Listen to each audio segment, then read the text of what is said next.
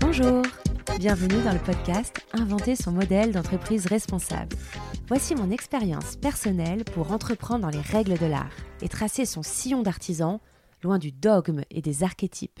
C'est l'histoire d'une entreprise, c'est l'histoire de mon entreprise, Bleu Tango.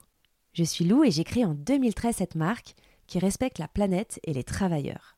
Je crée des vêtements aquarelles aux motifs imprimés à partir de mes illustrations. Voici donc mon parcours et mes aventures d'entrepreneur où polyvalence rime avec liberté, bon sens commercial avec création, sport collectif avec artisanat.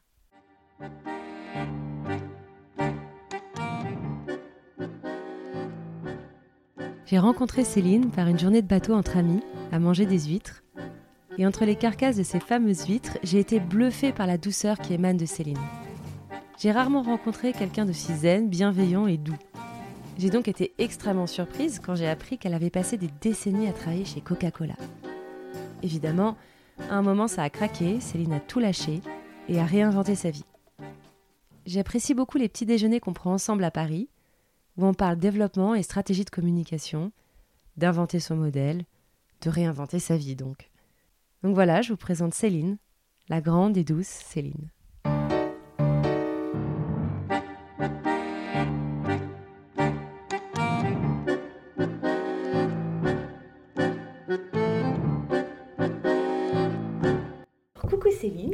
Merci beaucoup d'accepter de, me rencontrer pour parler du développement des entreprises et de ton parcours. Euh, alors, tu as travaillé jusqu'à Coca-Cola, jusqu'à assez récemment. Euh, est-ce que tu peux me raconter ton parcours jusqu'à ton départ de Coca-Cola? Moi aussi, je suis ravie euh, que tu m'aies proposé de partager ce moment avec toi parce que je trouve que nos échanges sont toujours super riches. Euh, en fait, l'histoire avec Coca-Cola a commencé quand j'étais adolescente. j'étais fascinée par cette marque et par la, convivialité qui s'en dégageait. Je trouvais que c'était une marque qui, était un signe, signe d'optimisme je voyais des jeunes qui se marraient dans des environnements euh, qui faisaient rêver.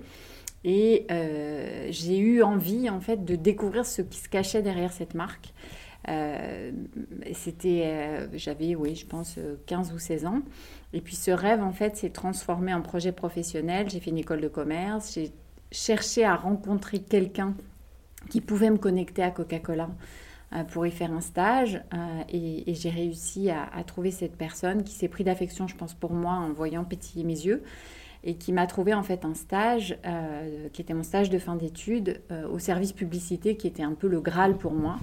ce que j'aurais aimé atteindre probablement en fin de carrière devenait tout d'un coup ma porte d'entrée.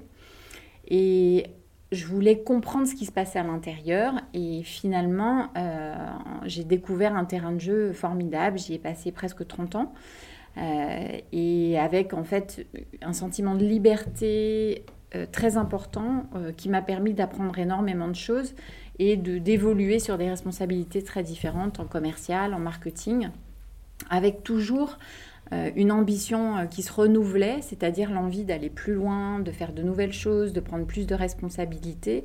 Et euh, mon idéal était de diriger en fait un pays. Et de diriger un pays, une, section, la section France de Coca-Cola. Exactement, c'était tout à fait ça. C'était de l'ambition. C'était de l'ambition. Alors elle s'est construite très progressivement parce que comme beaucoup de femmes, euh, on n'a pas du tout ce niveau d'ambition quand on commence sa carrière, loin de là. Euh, mais finalement, il y a aussi beaucoup de gens qui m'ont donné confiance en moi pour que je conçoive des projets de, cette envergure.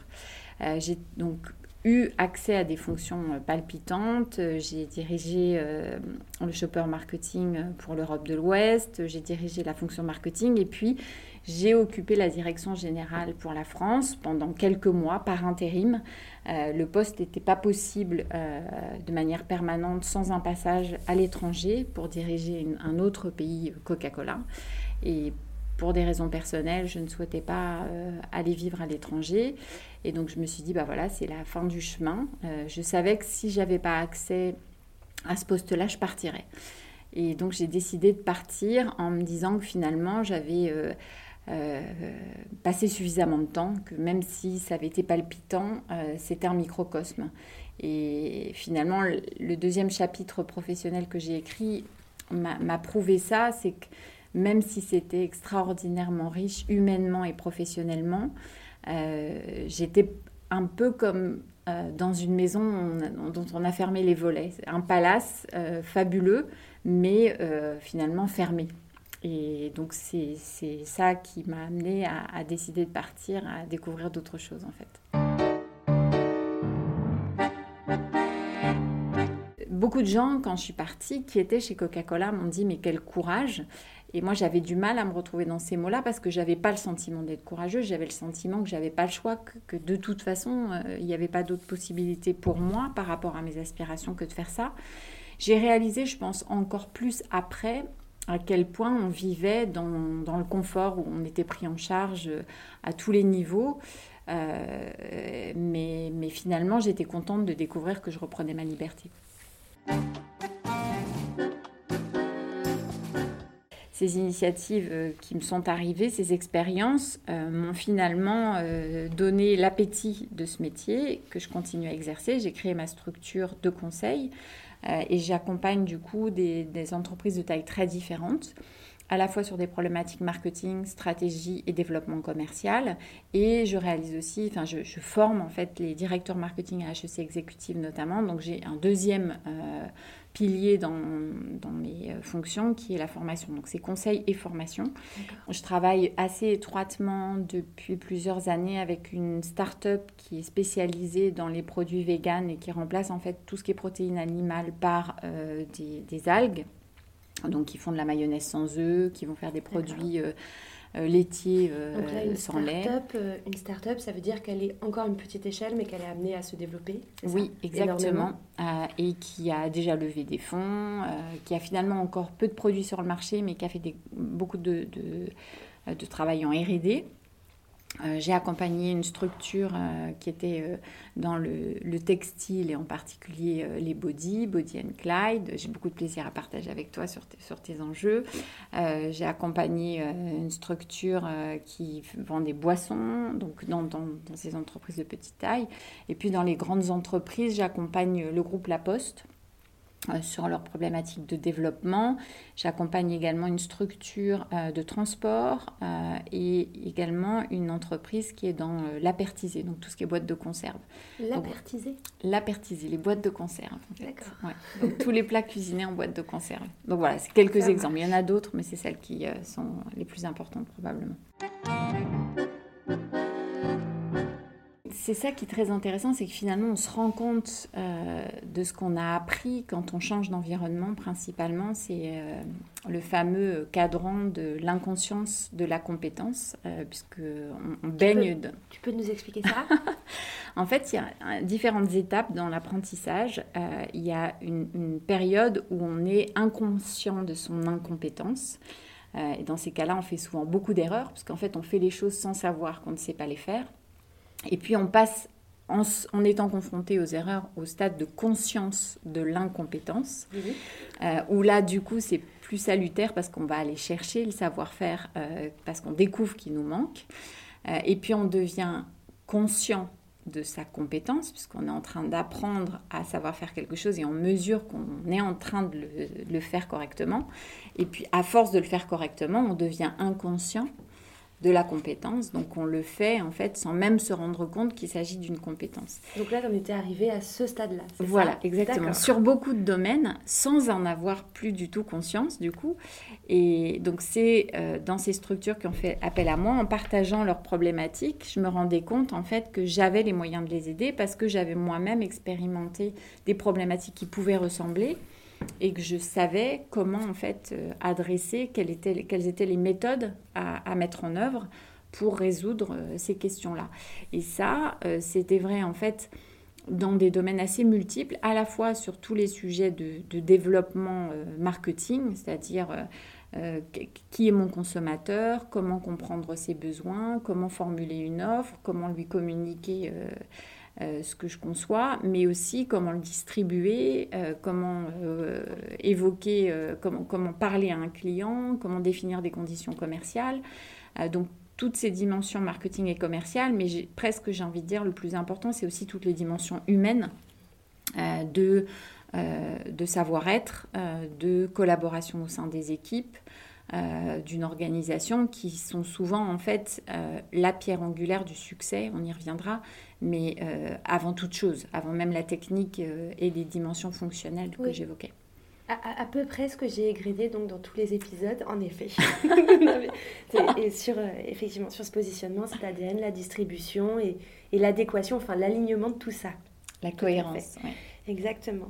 Et alors, euh, euh, ton, ton, regard sur le, développement de ces entreprises et leur communication, euh, si on s'attache sur les petites entreprises à petite échelle que tu mm-hmm. conseilles, quel est ton regard sur le développement et sur, sur comme ça, tous ces moments clés de leur développement? Alors, je pense que, que ce soit les petites d'ailleurs ou les grandes, le principal défi euh, auquel sont confrontées les organisations, c'est la capacité à faire des choix et à se focaliser sur euh, des éléments qu'on va décider comme étant essentiels au départ et de faire les choses étape par étape. En fait, le, plus gros problème des organisations, c'est qu'elles ont trop de priorités et en n'ayant pas de priorité, eh ben, finalement, elles arrivent assez mal à faire euh, l'ensemble des choses qu'elles voudraient, voudraient faire. Et je pense que c'est encore plus vrai quand on a une petite structure, parce que par définition, on a encore moins de moyens, qu'ils soient financiers ou humains, euh, de temps disponible, de charge mentale. Et donc la capacité à décider à faire une chose après l'autre et que ce soit la bonne, la bonne séquence, euh, c'est pour moi, je pense, la première étape. Donc, tu vois, donc sur la structuration du travail, la planification du travail. Oui, et de savoir, euh, de savoir choisir ce qui va être déterminant en première étape. Euh, mais de savoir aussi choisir euh, dans, dans l'offre qu'on va mettre en œuvre, euh, quelle est la typologie de produit qu'on doit choisir au départ, ne pas en faire trop, trop en nombre de modèles, trop en quantité par produit. Donc c'est à tous les niveaux, c'est la capacité à planifier de manière responsable et mesurée euh, les choses pour pouvoir euh, les assumer en fait et bien les faire. Euh, donc ça c'est la première chose. La deuxième, c'est je pense, on parlait de cohérence, mais pour moi c'est peut-être le point essentiel, c'est de savoir où on va et donc pourquoi on fait ces choix que j'évoquais et de s'assurer qu'on met tout en cohérence en fonction de ça. quand on conçoit une offre ou un produit, c'est important de savoir à qui euh, on va chercher à s'adresser en priorité, qu'est-ce qu'on a conçu euh, en, fonction de, ce groupe de personnes auxquelles on s'adresse, qu'est-ce qui est vraiment pertinent, déterminant, intéressant pour ce groupe d'individus, et du coup, euh, ce que je vais choisir de mettre en avant dans le produit, dans ma communication, et me contenter de ça et accepter que ce soit un parti pris plutôt que de vouloir, là, encore, euh, tout faire, vouloir plaire à, tout le monde, tout dire, et donc ne rien dire. Euh, donc, euh, je pense que ça, c'est vraiment un des exercices les plus, les, les, plus importants. Et du coup, d'arriver à une forme de structuration. Et probablement que ce qu'on apprend le plus dans les grandes entreprises, c'est ces éléments de méthodologie et de structure. Parce qu'aujourd'hui, finalement, les, consommateurs sont hyper sollicités. C'est-à-dire qu'il y a une prolifération complètement dingue d'offres. Euh, et que du coup, la seule façon de réussir, c'est d'être euh, aligné, tu évoquais ce mot-là, sur quelque chose qui est l'ADN euh, de la marque, du fondateur, et, de, s'assurer qu'il y, a une compréhension de ce qu'est cet atout que tu évoques, et que effectivement tout est fait pour euh, capitaliser sur cet atout et d'éviter d'être dans l'opportunisme, de se dire, euh, sur l'exemple que tu citais, je suis une marque aquarelle, mais bon, en ce moment, c'est quand même la mode euh, de, des tissus unis rayés, donc je vais quand même en faire un peu en plus, parce que probablement qu'il y a des gens à qui ça plaira, et peut-être que grâce à eux, il se passera quelque chose. Ça, c'est typiquement, en fait, de l'opportunisme qui va venir dénaturer, qui va venir brouiller, fragmenter et faire perdre de l'énergie, du temps, de la ressource par rapport à la mission qui, elle, euh, est absolument essentielle. Donc c'est un vrai challenge, une difficulté forte de trouver ça, parce qu'en fait, ce que tu évoquais, tu le sais pas forcément. On est justement dans l'inconscience euh, de la compétence. Euh, c'était ton envie profonde, mais du coup, avant d'être capable de la formaliser comme étant euh, ce que tu voulais proposer, c'est un, un vrai chemin. Ça a pris un temps infini de comprendre ce que je faisais, pourquoi c'était différent des autres et comment en parler. Ça a pris un temps infini, ça a pris 4 ans. Alors, mais c'est ça pour moi le, cœur du, sujet. Et je pense que ce qui peut aider, euh, c'est justement l'échange en fait. L'échange avec d'autres, comme tu le fais toi, et ta capacité à t'entourer. Euh, mais aussi la capacité à échanger avec ses clients, euh, ses clientes, les gens qui aiment tout de suite, dans lesquels tu sens un intérêt pour ce que tu fais. Une adhésion immédiate. Parce que ces personnes-là vont être capables de formuler mhm. ou de t'aider à formuler ce que toi, tu ne peux pas formuler seul. Donc, pour moi, là aussi, un, troisième élément très important, c'est devenu critique d'être en échange permanent avec sa communauté. Oui. Et de se concentrer sur elle, en fait. Elle est, euh, pour moi, le, le, euh, le, moteur du succès, en fait, quelle que soit la taille. D'avoir envie d'en créer une, d'avoir envie de l'écouter, et, oui, et d'être capable de l'écouter, oui. Je crois que si on n'a pas envie de créer une communauté, je pense qu'il faut changer de projet, oui. en fait. C'est-à-dire que ça peut, je crois qu'aujourd'hui, ça ne peut pas marcher à cause de, de, ce contexte dans lequel il y a une, prolifération telle euh, qu'il euh, y aura forcément meilleur que soi si on n'est pas dans cette euh, exigence d'une proposition de valeur qui soit solide. On peut, on peut, avoir un succès, il sera ponctuel en fait. Et toi, tu penses en fait que, si, si je comprends bien, tu penses que créer une entreprise, c'est créer une communauté? Oui, complètement. Je pense en fait créer une entreprise, c'est euh, répondre à un besoin d'une communauté. Donc du coup, c'est euh, décider d'adresser ce besoin et donc de collaborer avec cette communauté. Mm. Donc d'interagir avec elle et de grandir avec elle. Et cette communauté deviendra ensuite finalement ambassadrice euh, du développement de la marque. Donc pour moi, c'est absolument indissociable.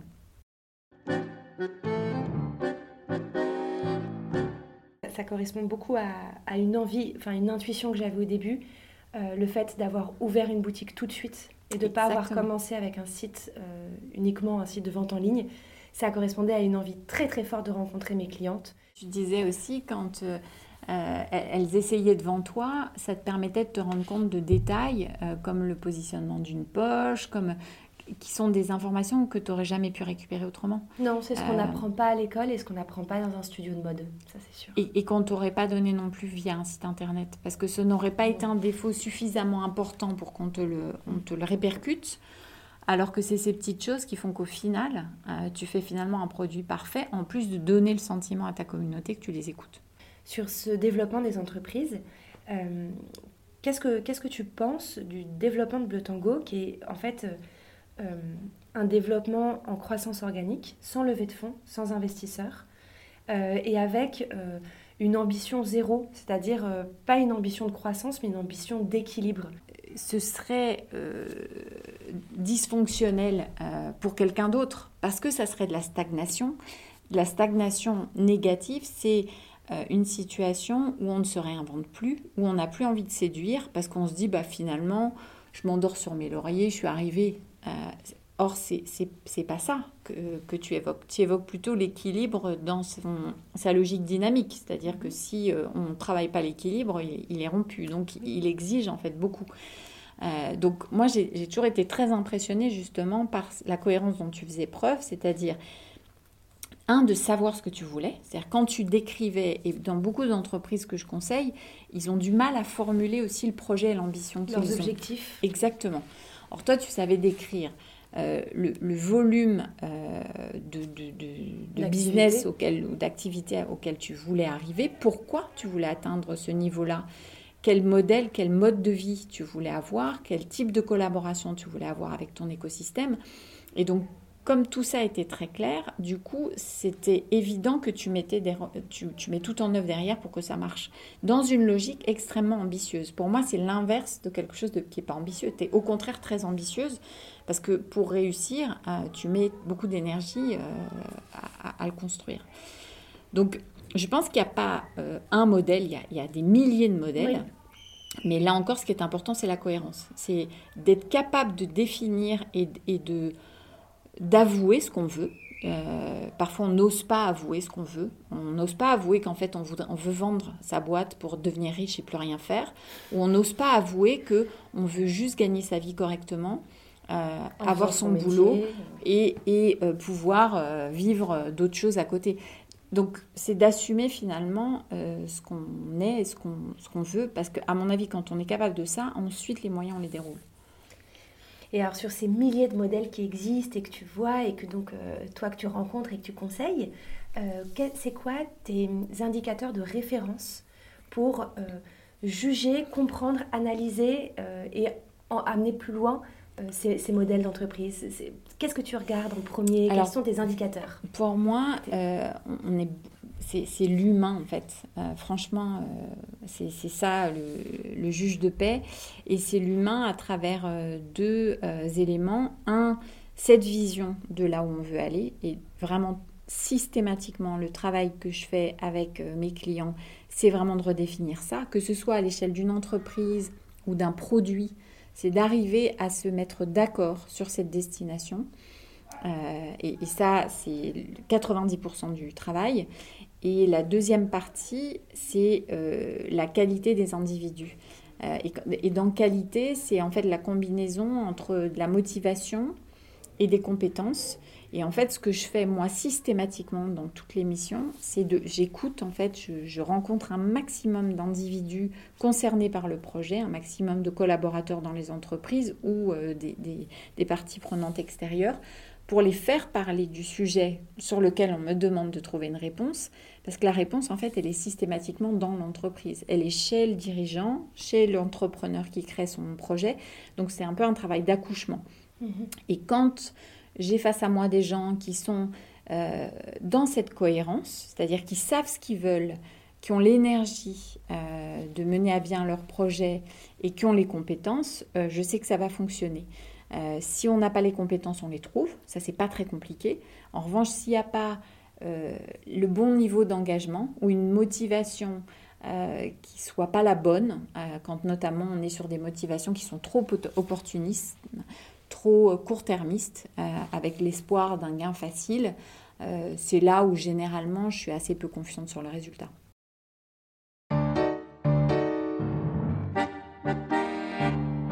Sur ces motivations opportunistes ou court-termistes. Euh, donc je, dirais que quand on crée une entreprise éco-responsable, on est exactement à l'inverse.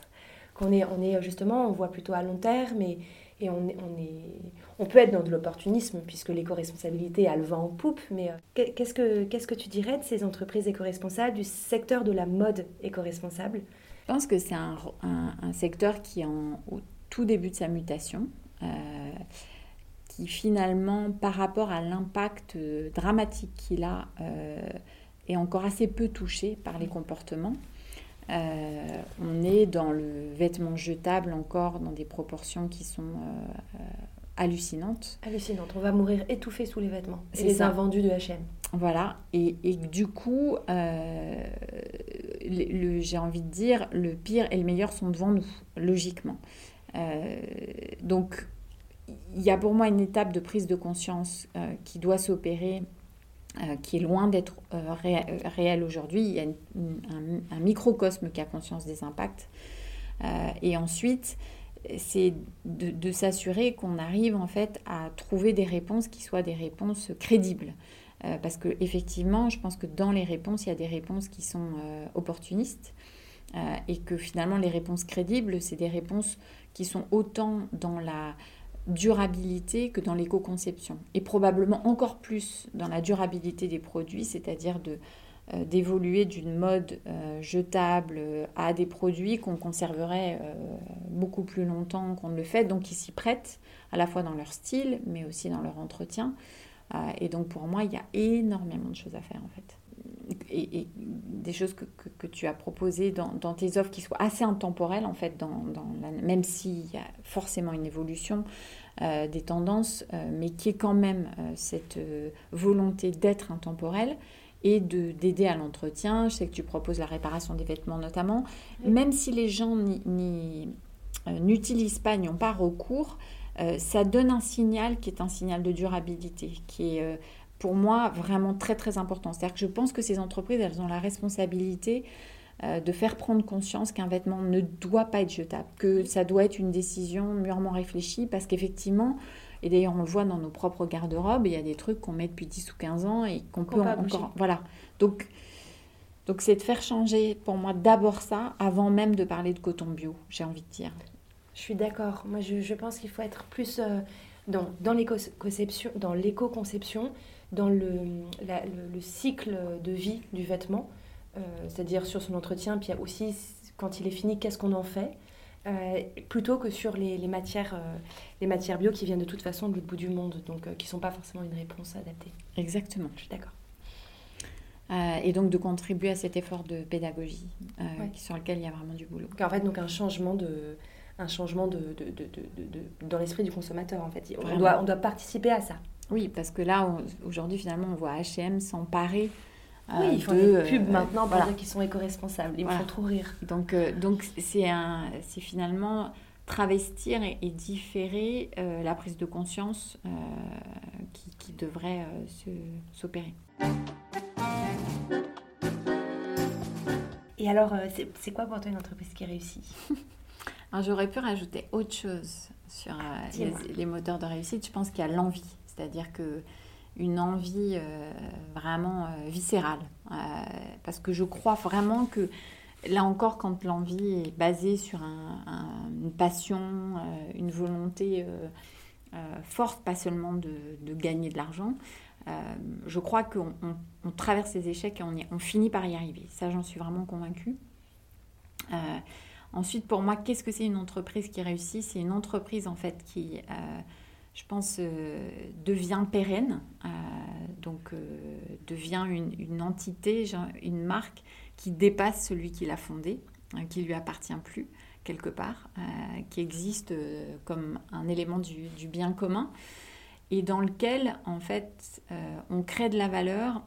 J'ai envie de dire d'abord pour les gens qui travaillent pour elle, donc que ce soit le fondateur mais ses employés, pour moi, c'est eux les, les, premiers euh, qui doivent bénéficier en fait de l'existence de cette entreprise. Et parce que ça sera le cas, ils vont en fait faire rayonner ce, ce succès euh, et assurer la pérennité de l'entreprise. Et... Exactement. Et donc du coup, élargir à ce, ce, cette, cette, sphère, ce halo positif à la communauté des clients, euh, aux fournisseurs, donc à l'amont et l'aval et à l'ensemble des parties prenantes. Donc pour moi, une entreprise qui réussit, c'est complètement indépendant de la taille, complètement indépendant de la trajectoire, mais c'est d'abord une entreprise qui a un impact positif sur l'ensemble de la chaîne humaine, à commencer par les collaborateurs. Et qui finit par rayonner. Ouais. Ah, c'est chouette, j'avais jamais pensé à ça. Moi, je dis souvent que je veux faire mon métier pendant 40 ans et après partir à la retraite.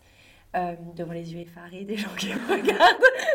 mais, euh, mais en fait, j'avais pas vu que j'avais pas vu ça sous cet angle-là, sous ton angle, qu'une entreprise, ça pourrait euh, être quelque chose qui, qui finit par t'échapper, qui mmh. finit par, par devenir plus grand que toi et, et qui doit rayonner comme ça, même au-delà de toi. Mais alors, du coup, c'est très chouette. Peut-être que dans 40 ans, en fait, je transforme, enfin, dans 30 ans, du coup, peut-être que je transforme Bleu Tango en école ou Enfin, que ce soit un, autre laboratoire, autre chose, quoi. Le tango t'appartient déjà plus. Parce qu'en fait, si oh, bah, demain, tu arrêtais, euh, tous les vêtements que tu as conçus, ils continueraient à vivre. Donc la marque, en fait, elle vit chez chaque personne euh, qui a acquis un petit bout de bleu tango. Mhm. Donc ils ont tous un petit morceau de cette marque quelque part. Donc elle t'a déjà dépassé en fait. Mm. Même si c'est toi qui continues à la nourrir, à la faire grandir et qui peut décider de l'emmener euh, dans des directions différentes, elle a déjà dépassé en fait Lou. Une question que je t'ai pas posée, quelque chose que tu voudrais ajouter? Non, je crois que se dire que ouais, tout est possible, euh, mais qu'il faut aussi accepter cette idée que l'engagement passionné et, indispensable en fait. Il faut, il faut quand même avoir ça en tête. Bah, merci beaucoup Céline. Merci à toi.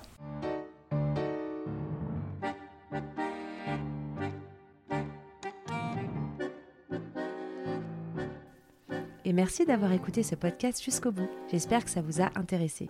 Si vous êtes toujours là, peut-être bien oui. Et si vous souhaitez partager votre découverte, laissez une chouette note sur ce podcast, quelle que soit la plateforme sur laquelle vous l'écoutez, et ou abonnez-vous.